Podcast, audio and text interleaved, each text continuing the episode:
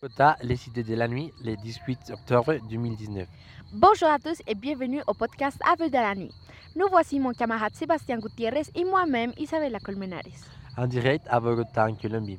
Aujourd'hui, on vous parlera un peu à propos de la nuit, de tout ce qu'elle nous fait ressentir et pourquoi pas, de quelques questions de nos expériences personnelles vécues pendant la nuit. Alors, sans plus, commençons. Alors mon cher Sébastien, que penses-tu de la nuit?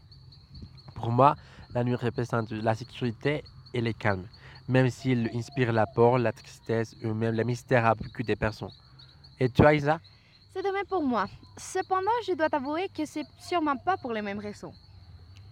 Et mais, mais comment ça? Je voudrais en savoir plus. Euh, je voudrais pas que tu penses que ça va pas dans ma tête, mais... Mais quoi? Tu commences à me préoccuper. La nuit me rassure quand c'est juste pendant la nuit que je peux commettre mes crimes. Quoi? De quoi tu parles?